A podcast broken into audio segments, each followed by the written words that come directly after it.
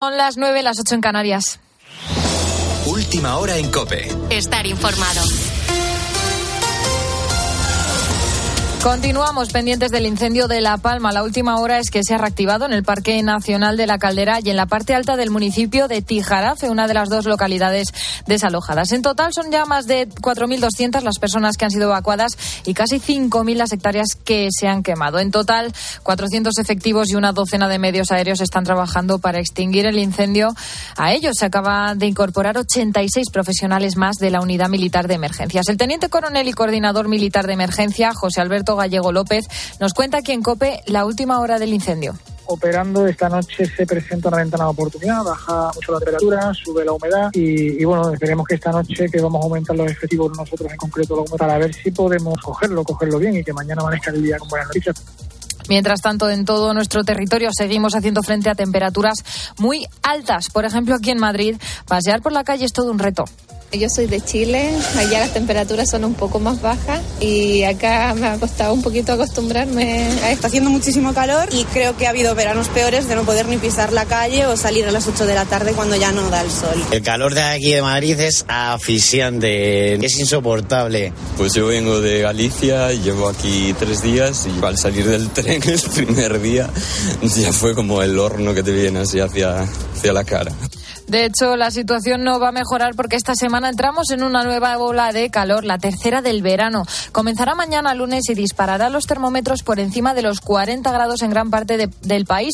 También traerá consigo las famosas noches tropicales con mínimas que en muchos lugares no bajarán de los 25 grados.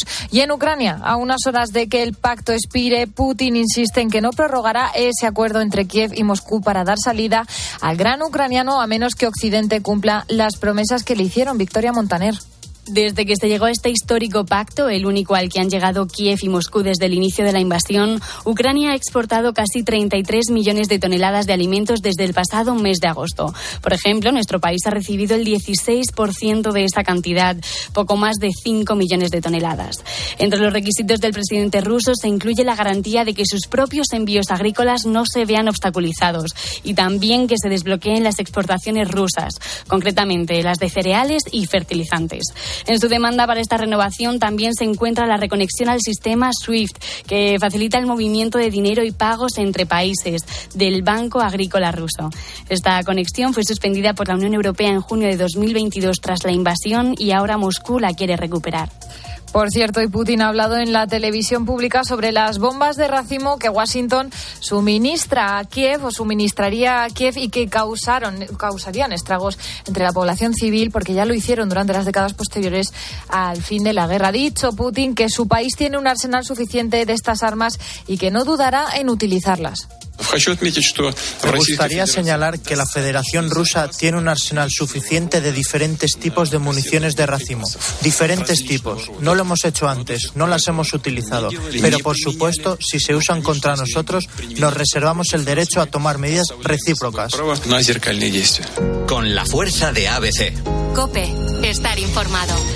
Tarde histórica para el tenis español Cristina Bejarano. Sí, porque Carlitos Alcaraz se proclamaba campeón de Wimbledon e inicia la nueva era del tenis. Y es que no es para menos, ha tumbado al serbio Novak Djokovic con una obra maestra de tenis en un partido de 4 horas y 43 minutos. Con 20 años, el murciano lo ha conseguido, es campeón de Wimbledon y así lo ha narrado Ángel García desde la pista central para tiempo de juego. Es el momento, Carlos. Te lo voy a repetir por si se te ha olvidado. Te lo dice tu abuelo. Te lo lleva diciendo desde que eras un niño. Las tres T's es el momento, Carlitos. Cabeza, corazón y cojones. El micro azul de la cadena COPE, el micro azul de tiempo de juego, te va a contar cómo Carlos Alcaraz gana Wimbledon con 20 años. Vamos allá. Desde el Palmar para para toda España. El servicio es buenísimo. El resto de Djokovic. Pásale, pásale, pásale. Derecha cruzada de Carlos Alcaraz y la deja en la red. No va Djokovic. Se tira al suelo. Es un niño maravilloso.